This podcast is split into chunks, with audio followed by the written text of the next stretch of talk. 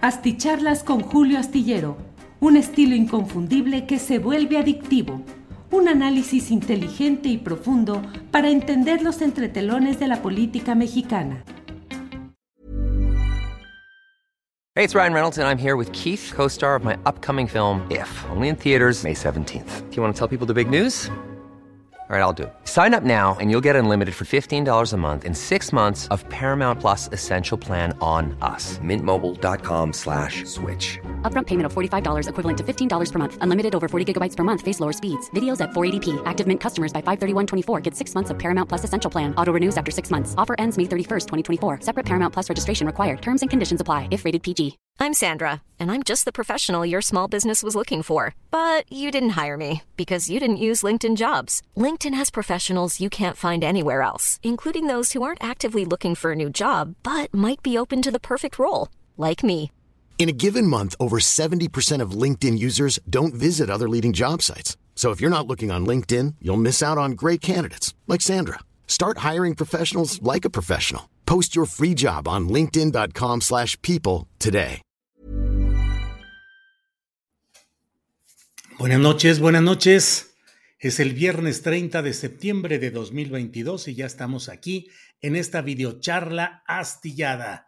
Muchas gracias por acompañarnos en esta noche de viernes. Ya estamos en finecito de semana, ya descansito para unos y para otros la actividad fuerte, quienes se dedican a estas actividades gastronómicas de diversión, de servicios que muchas veces tienen justamente su etapa de mayor actividad en el fin de semana. Pero bueno, para quienes nos toca esta etapa de descanso, ya llegamos al final de la semana una semana muy agitada, realmente muy agitada, con mucha información importante e interesante.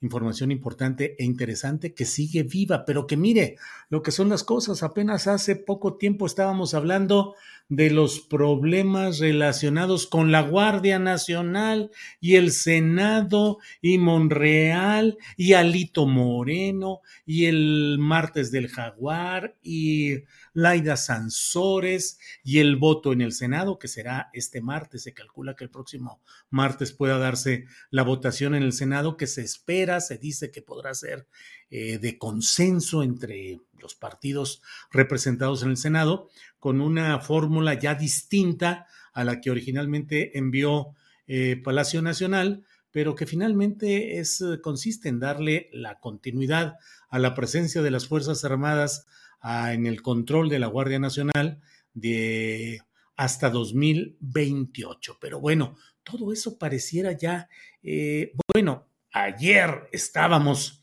metidos y volcados en la intensidad, los detalles, eh, los entretelones de lo sucedido con la conferencia de prensa que dio el grupo eh, interdisciplinario de expertos independientes, el GIEI, relacionado con el difícil mm, tema de las controversias entre el poder militar y el poder político, la pretensión de la comisión eh, sobre el caso de Ayotzinapa y de la fiscalía que hoy termina sus labores, hoy a las 12 de la noche termina formalmente, termina la, eh, la vigencia de esta Fiscalía de la Unidad Especial de Litigio e Investigaciones del caso Ayotzinapa, que fue creada para darle seguridad, garantía a los activistas, los familiares de los 43 eh, jóvenes de Ayotzinapa, para que a través de esa unidad especial y de un fiscal especial, Omar Gómez Trejo,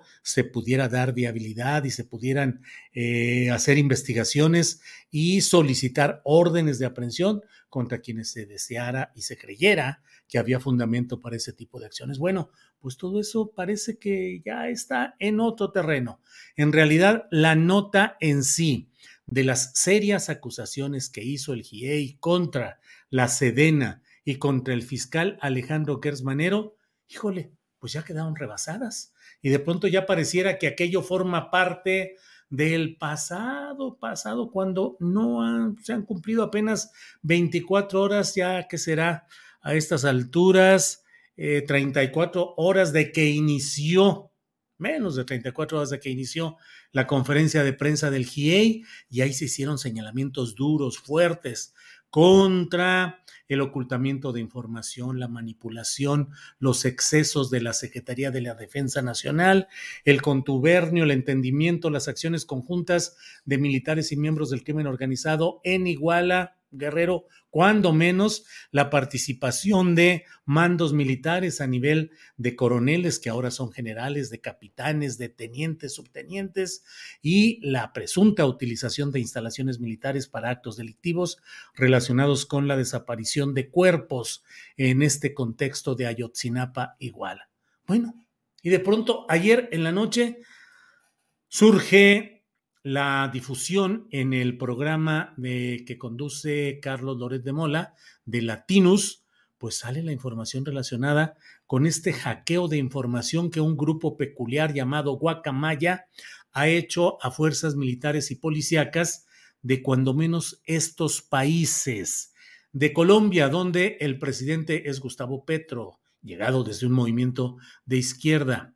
Perú, donde pues digamos que está Pedro Castillo, que es el nuevo presidente, con muchos problemas y con muchas broncas operativas, con una ineficacia política, pero finalmente es un hombre surgido de una propuesta desde organizaciones populares. En este caso, eh, Pedro Castillo fue dirigente sindical del magisterio y fue rondero, que les llaman a los campesinos que hacían rondas para vigilar y confrontar a grupos del narcotráfico, grupos criminales, como las autodefensas mexicanas, allá se les llama ronderos. Bueno, pues es quien está ahí. Ahí también ha habido hackeo de este grupo Guacamaya.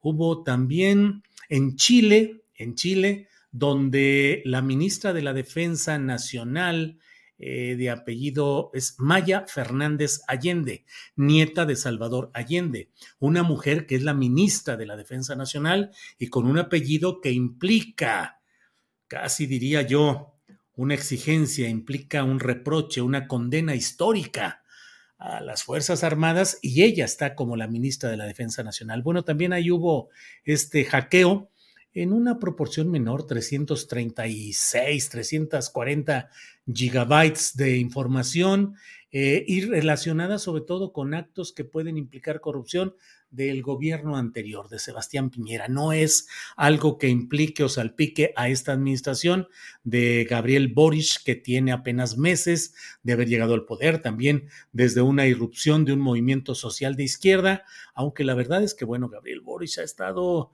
eh, haciendo o manteniendo posturas políticas poco eh, insertas, algunas de ellas en la dinámica de los gobiernos de izquierda, progresistas, populares, populistas, como quiera llamarles, pero que son gobiernos de administraciones contrarias a las formaciones políticas de la derecha tradicional. Y otro lugar donde hubo hackeo fue en El Salvador, donde hay un presidente, ya lo sabe usted, de características muy especiales como es Bukele, eh, más cargado a la derecha realmente, pero bueno, un hombre de una conducta y de unas expresiones políticas e ideológicas de lo más eh, saltarinas, por decirlo así.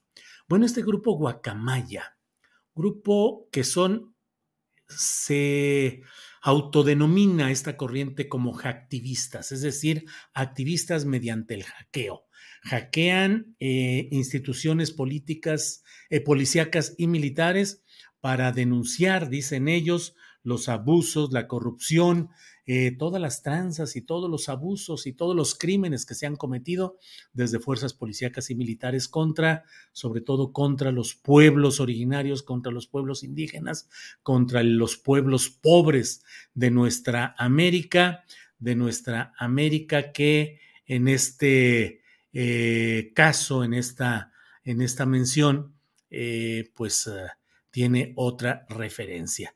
Déjeme nada más, eh, em, leía una nota del diario Página 12 de Argentina y hablaba acerca de este hackeo de información en Chile. Y la nota dice, no es la primera, primera vez que se producen en democracia investigaciones por delitos relacionados con el enriquecimiento ilícito en la cúpula del ejército chileno, una práctica que según los historiadores estaba muy arraigada durante la dictadura de Augusto Pinochet, que gobernó de facto el país Chile entre 1973 y 1990.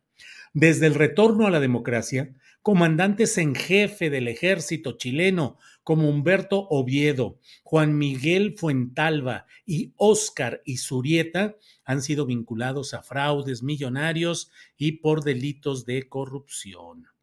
Eh, pues eso es lo que, lo que se informa aquí. El Clarín de Chile, no lo confunda con Clarín de Argentina, sino el Clarín de Chile. El Clarín de Chile es un diario que, eh, un, que informa se llama Clarín, pero en ah, internet lo puede usted encontrar como el clarín.cl, CL, que es la identificación en internet de Chile, el clarín.cl, ahí puede encontrar información. Eh, Clarín firme junto al pueblo, es una publicación de izquierda en Chile que nos permite asomarnos a lo que la prensa convencional allá tampoco publica y difunde. Pero bueno, eh, en esto dan información de cómo en Chile hubo de renunciar el jefe del Estado Mayor Conjunto de las Fuerzas Armadas, el general de división Guillermo Paiva, por las filtraciones que se dieron, por no haber tenido el cuidado y además por haber informado equivocadamente, tramposamente, porque llegó a decir solamente que había habido irregularidades en el manejo de la información de, mm, de este tema del hackeo sin precisar de lo que se estaba hablando y por ello hubo sanción y renunció el jefe del Estado Mayor Conjunto de las Fuerzas Armadas de Chile, el general de división Guillermo Paiva. Pero bueno, vamos a entrar a otro terreno que me parece que es eh, interesante. Em, mm, mm, mm, déjeme ver.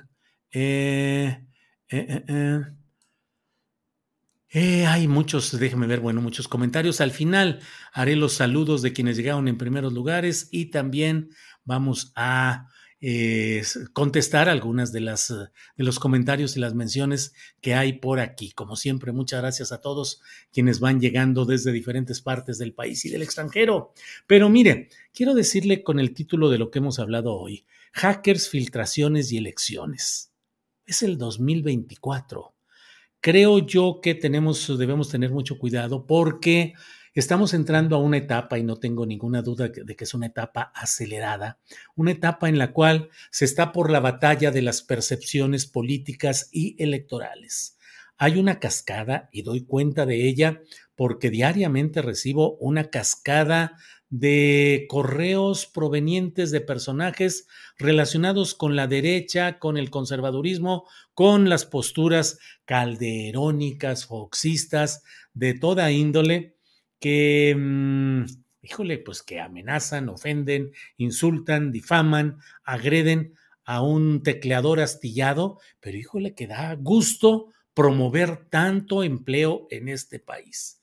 Son pues no le exagero en decirle que llegan a ser eh, mil diarios, no sé, eh, mensajes constantes, cotidianos, en los cuales hay eh, toda una cascada, porque además se distinguen estos mensajes, porque, como he dicho, tienen como jefes de información, como pautadores, les dan pautas y les dicen, acusen a este hombre estas son las líneas básicas, esto, esto y esto. Y entonces lo repiten y lo repiten de una y otra manera, expresado de una forma y de otra, pero en esencia es lo mismo.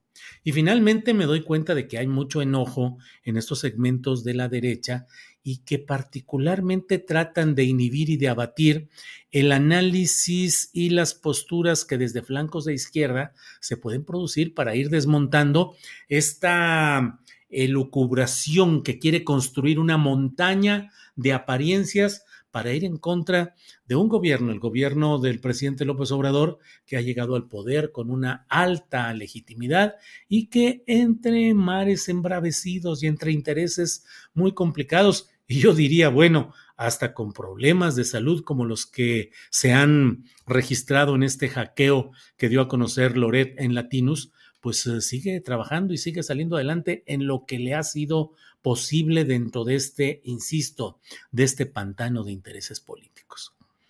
No deja de ser un tema menor el preguntarse, eh, ¿realmente el ciudadano Andrés Manuel López Obrador da muestras de problemas físicos o mentales a la hora de ejercer el poder y de seguir adelante con su proyecto político? A mí me parece que no. A mí me parece que por el contrario, híjole, pues si así, suponiendo que estuviera enfermo, con insuficiencias, con incapacidades, con torpezas, eh, ha ido acumulando tanto poder que es preocupante incluso la concentración de tanto poder político en el Congreso de la Unión, en las gubernaturas, en las elecciones en general, en el control del aparato gubernamental de la presidencia de la República, en la diaria batalla contra la prensa convencional que ya lo habría abatido políticamente si no fuera por esas dos horas diarias o dos horas y media que se chuta en la mañanera eh, pues con una actitud que yo siempre lo, digo y lo platico en corto, digo, bueno, Andrés Manuel ni siquiera se sienta, eh, no, no toma asiento, cosa que cualquier otra persona que estuviera en una situación crítica de salud y no tan crítica, si yo estuviera ahí, les aseguro que yo diría, déjenme sentarme un ratito a descansar porque tengo una jornada larguísima por delante y porque el fin de semana voy a seguir trabajando, en fin. ¿Qué es lo que se puede, qué es lo que tenemos que entender y aprender de lo que se viene? Porque no tengo ninguna duda de que este ha sido un banderazo de salida que ha incluido la filtración, la filtración que dio a conocer eh, Penilei Ramírez, que es la filtración de las partes testadas de la investigación del caso Ayotzinapa en esta comisión presidida por Alejandro Encinas. Ahí fue el primer punto en el cual eh, se produjo otro estremecimiento en la relación del poder militar con el poder civil en México.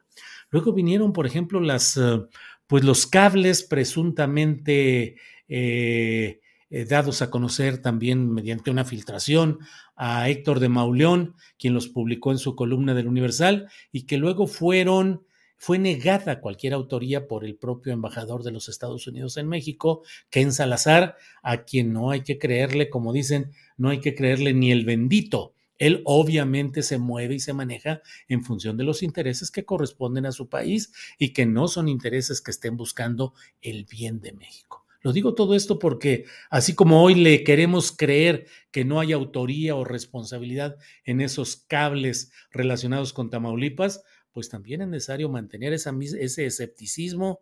Eh, yo, yo mantengo escepticismo en todo lo que proviene de ese ámbito que históricamente ha sido adverso a México y que por más que hoy pongan apariencias amables y visitas y viajes y consumo de platillos eh, gastronómicos y celebración de la artesanía y el folclore mexicanos, no hay que olvidar la historia y no hay que olvidar la contundencia de los intereses en juego. Bueno, pues se vino esa otra parte. Y se ha llegado al momento en el cual el poder civil del presidente López Obrador ha tenido que compaginar sus intenciones de justicia con las intenciones y la fuerza y el empuje del poder militar que no quiere que toquen más que a una porción selecta y ya concedida al altar de las ofrendas civiles, pero no más en un proceso que está haciendo que el gobierno mexicano tenga que ceder eh, al dar de baja, al promover la renuncia del fiscal especial, desaparecer esa unidad especial en los hechos.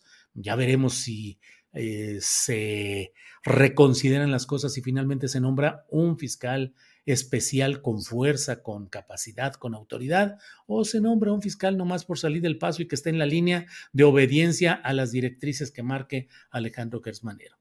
Pero todo esto es parte de un proceso que lleva filtraciones, hackeo, percepciones, eh, columnas, comentaristas en los medios convencionales, la guerra de ataques en Internet tienen como propósito las elecciones de 2024 y debemos de tener, lo digo yo como ciudadano, lo digo como periodista y lo digo para quienes en esta, eh, en este, en esta videocharla astillada se preocupan por lo que puede suceder con nuestro país, hay que estar atentos a lo que seguramente será una embestida fuerte en la cual con más información de la que pudiera haber en esos, eh, eh, dicen que 6 eh, terabytes de información captada por Guacamaya, que sería la máxima, o sea, sería una enorme cantidad de información. Bueno, ya veremos qué tanto de ahí se van a desprender cosas que puedan estremecer a la política y a la sociedad mexicana. If you thought the only way to get a more defined jawline with natural looking results was through surgery, think again. Juvederm Volux XC is a non surgical injectable gel filler that improves moderate to severe loss of jawline definition and can help you achieve natural looking results with little downtime. Even better, this improved definition lasts up to one year with optimal treatment. No maintenance required. Improve jawline definition for a smooth, sculpted look with Juvederm Volux XC. For important safety information and to find a licensed specialist, visit juvederm.com. That's J U V E D E R M.com. Not for people with severe allergic reactions, allergies to lidocaine, or the proteins used in Juvederm. Common side effects include injection site redness, swelling, pain, tenderness, firmness, lumps, bumps, bruising, discoloration, or itching. There's a risk of unintentional injection into a blood vessel, which can cause vision abnormalities, blindness, stroke, temporary scabs, or scarring. Talk to a licensed specialist specialist to find out if it's right for you. I'm Sandra, and I'm just the professional your small business was looking for. But you didn't hire me because you didn't use LinkedIn jobs. LinkedIn has professionals you can't find anywhere else, including those who aren't actively looking for a new job but might be open to the perfect role, like me. In a given month, over 70% of LinkedIn users don't visit other leading job sites. So if you're not looking on LinkedIn, you'll miss out on great candidates like Sandra. Start hiring professionals like a professional. Post your free job on linkedin.com slash people today.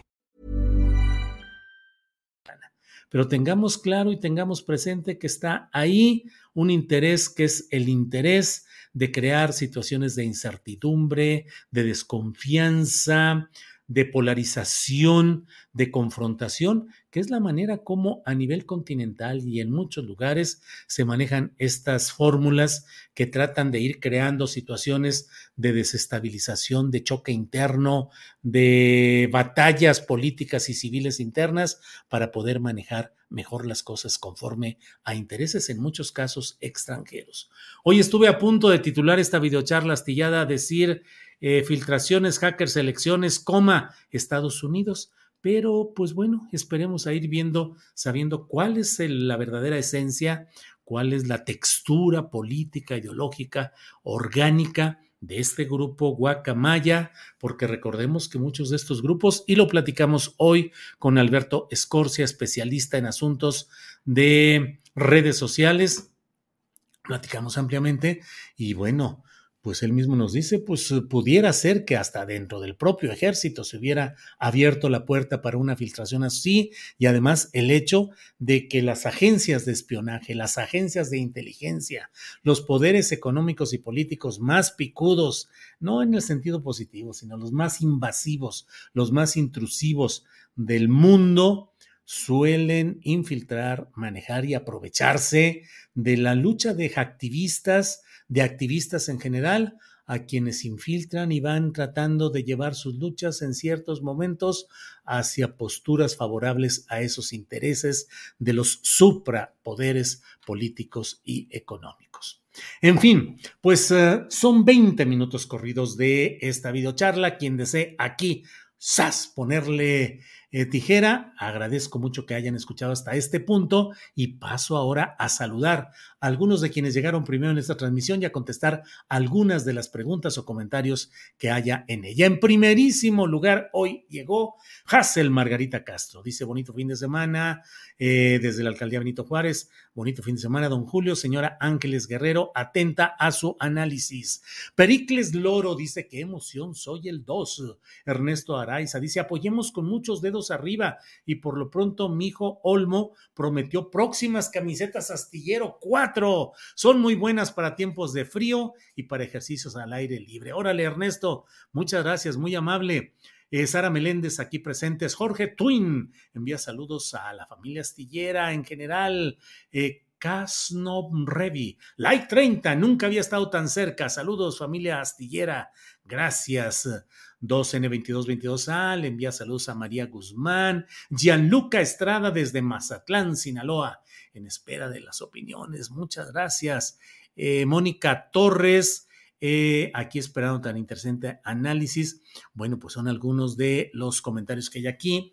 Eh, Daniel Jiménez, o se profundiza en hacer justicia por los crímenes cometidos por las Fuerzas Armadas o el cambio será cosmético. Un personaje como Gertz debería irse de la Fiscalía General de la República. Su actuar es oprobioso, eso dice Daniel Jiménez. Víctor Villa, Julio, buenas noches, que saldrá un libro, El Rey del Cash. ¿Tú sabes algo o entrevistarás a la autora? Víctor Villa, sí estamos ya formaditos, puestos, solicitando la entrevista con la autora que es un tema, mm, pues de esos que van a hacer también ruido, porque la editorial Grijalvo, eh, Grijalvo, que forma parte de, mm, de mm, eh, Penguin Random House, eh, la editorial más cuantiosa y más con más títulos y más presencia en el mundo,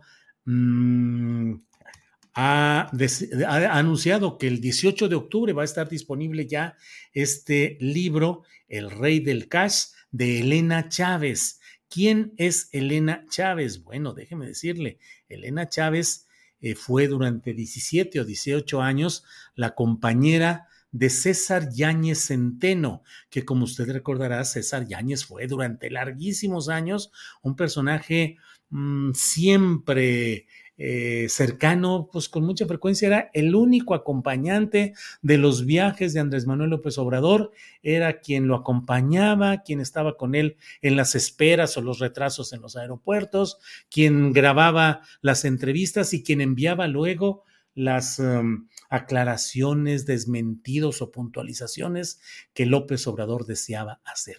Eran, trabajaban, vivían, convivían todo el tiempo y bueno, eh, César Yáñez Centeno vivió pues durante este tiempo con eh, Elena Chávez y ahora Elena está escribiendo este libro, El Rey del Cash, dice el saqueo oculto del presidente y su equipo cercano.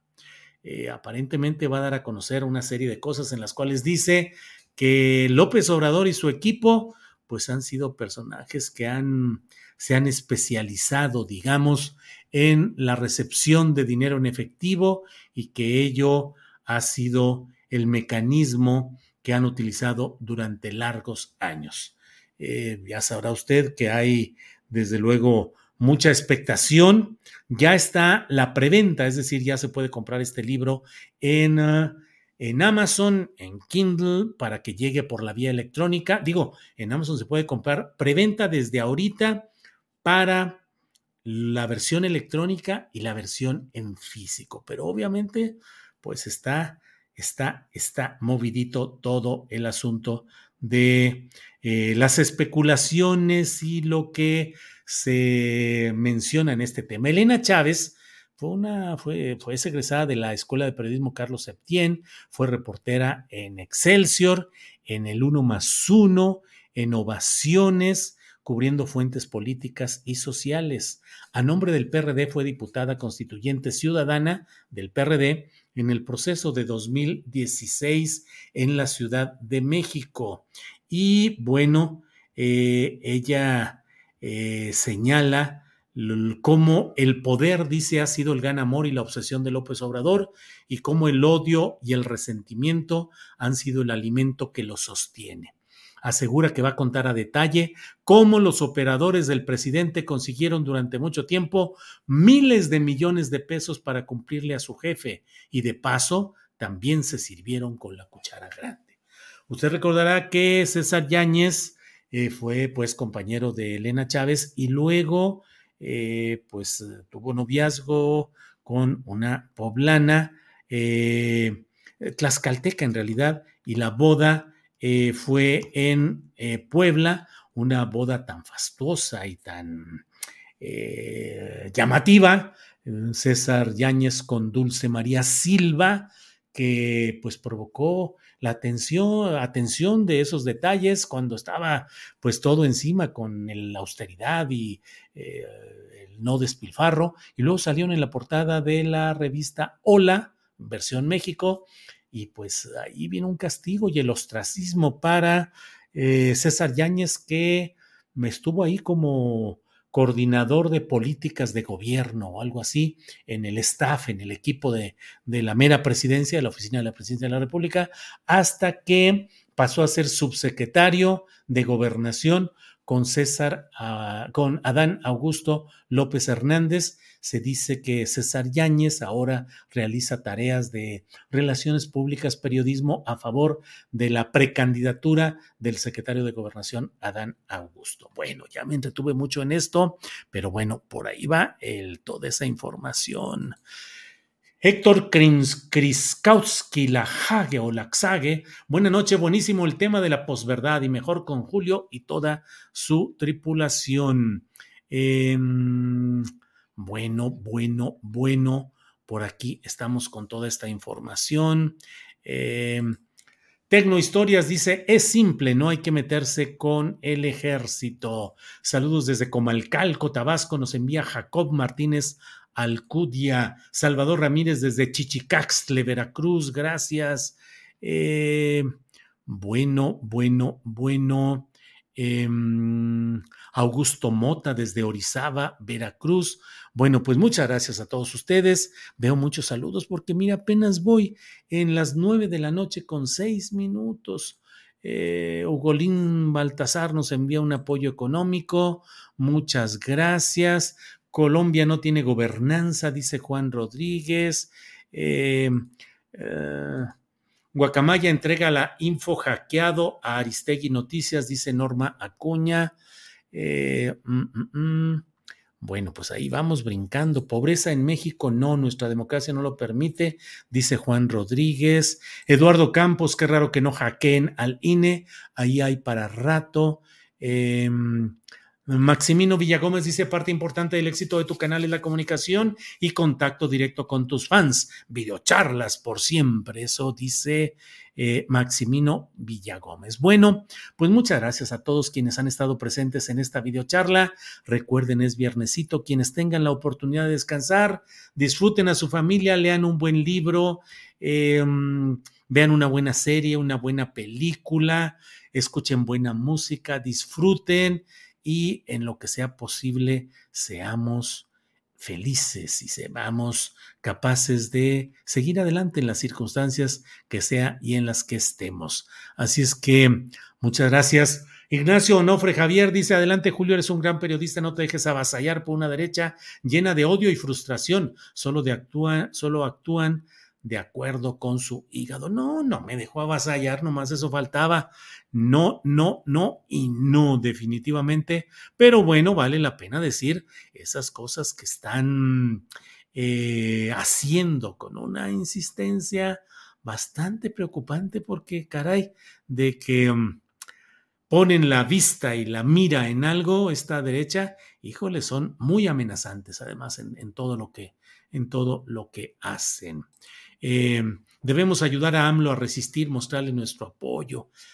Irina Díaz, mire, le estoy diciendo, ¿de dónde sale el dinero para que tus hijos estudien en el extranjero? Dice Irina Díaz. Irina, yo siempre me la llevo tranquilo, pero aquí sí le voy a decir, ¿qué le importa? O sea, ¿qué le importa?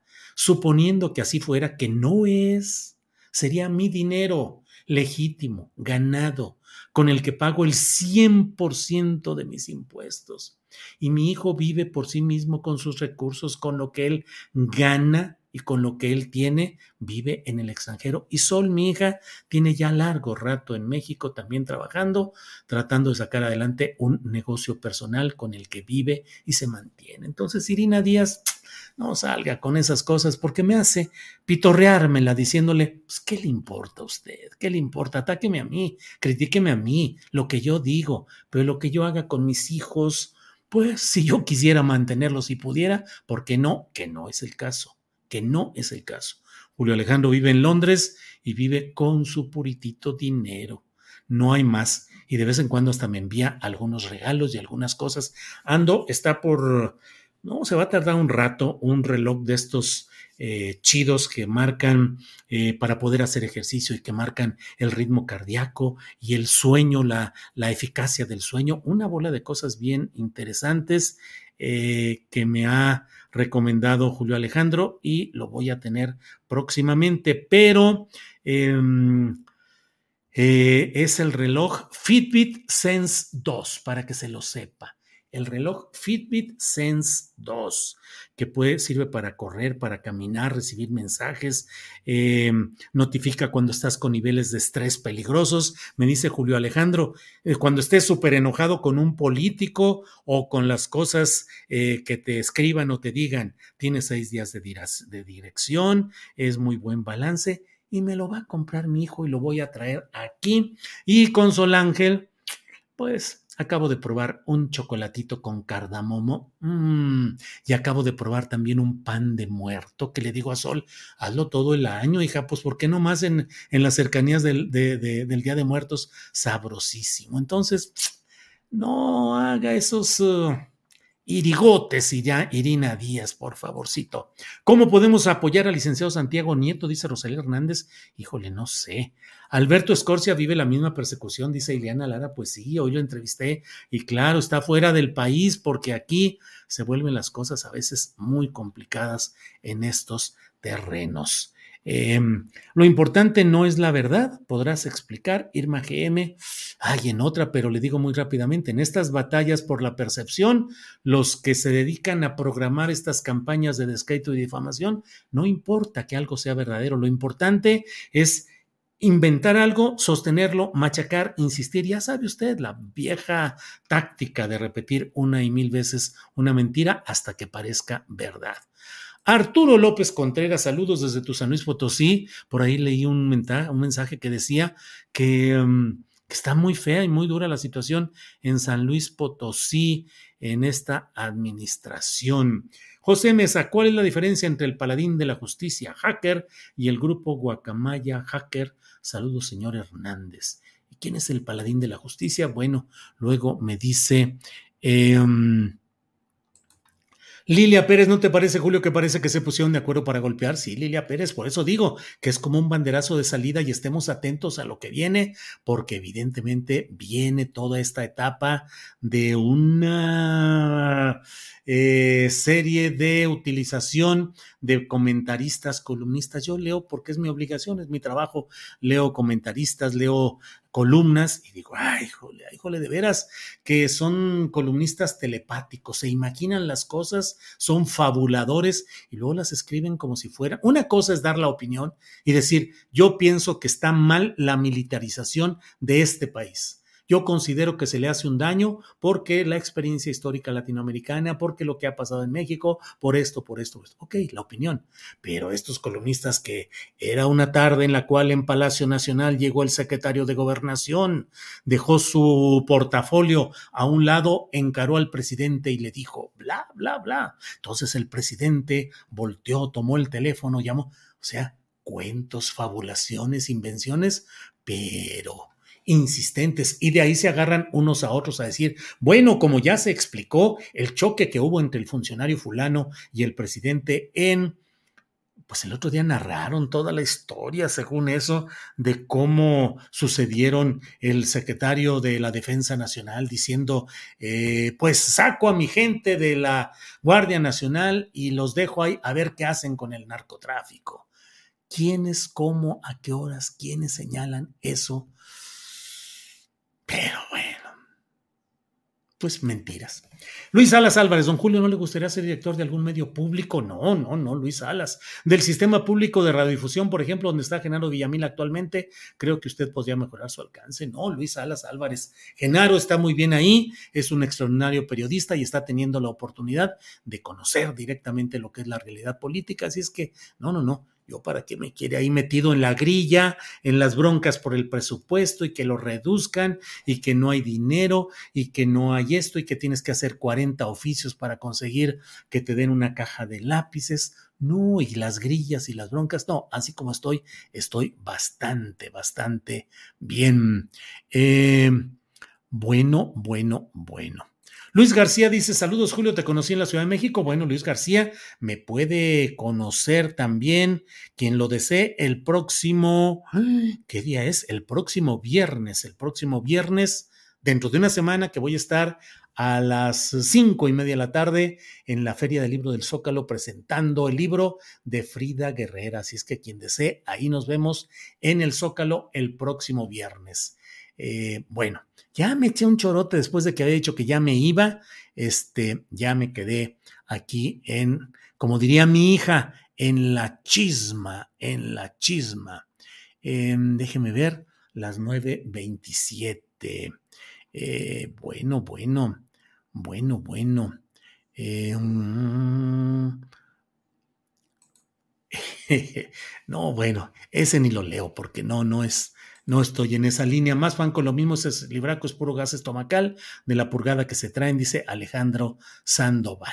Bueno, pues estamos en contacto. Nos vemos. Si hay algo especial, nos vemos sábado, domingo y si no, el próximo lunes en Astillero Informa. Por hoy, muchas gracias. Buenas noches. Que disfruten. Viernes, sabadito, domingo, fin de semana. Sean felices.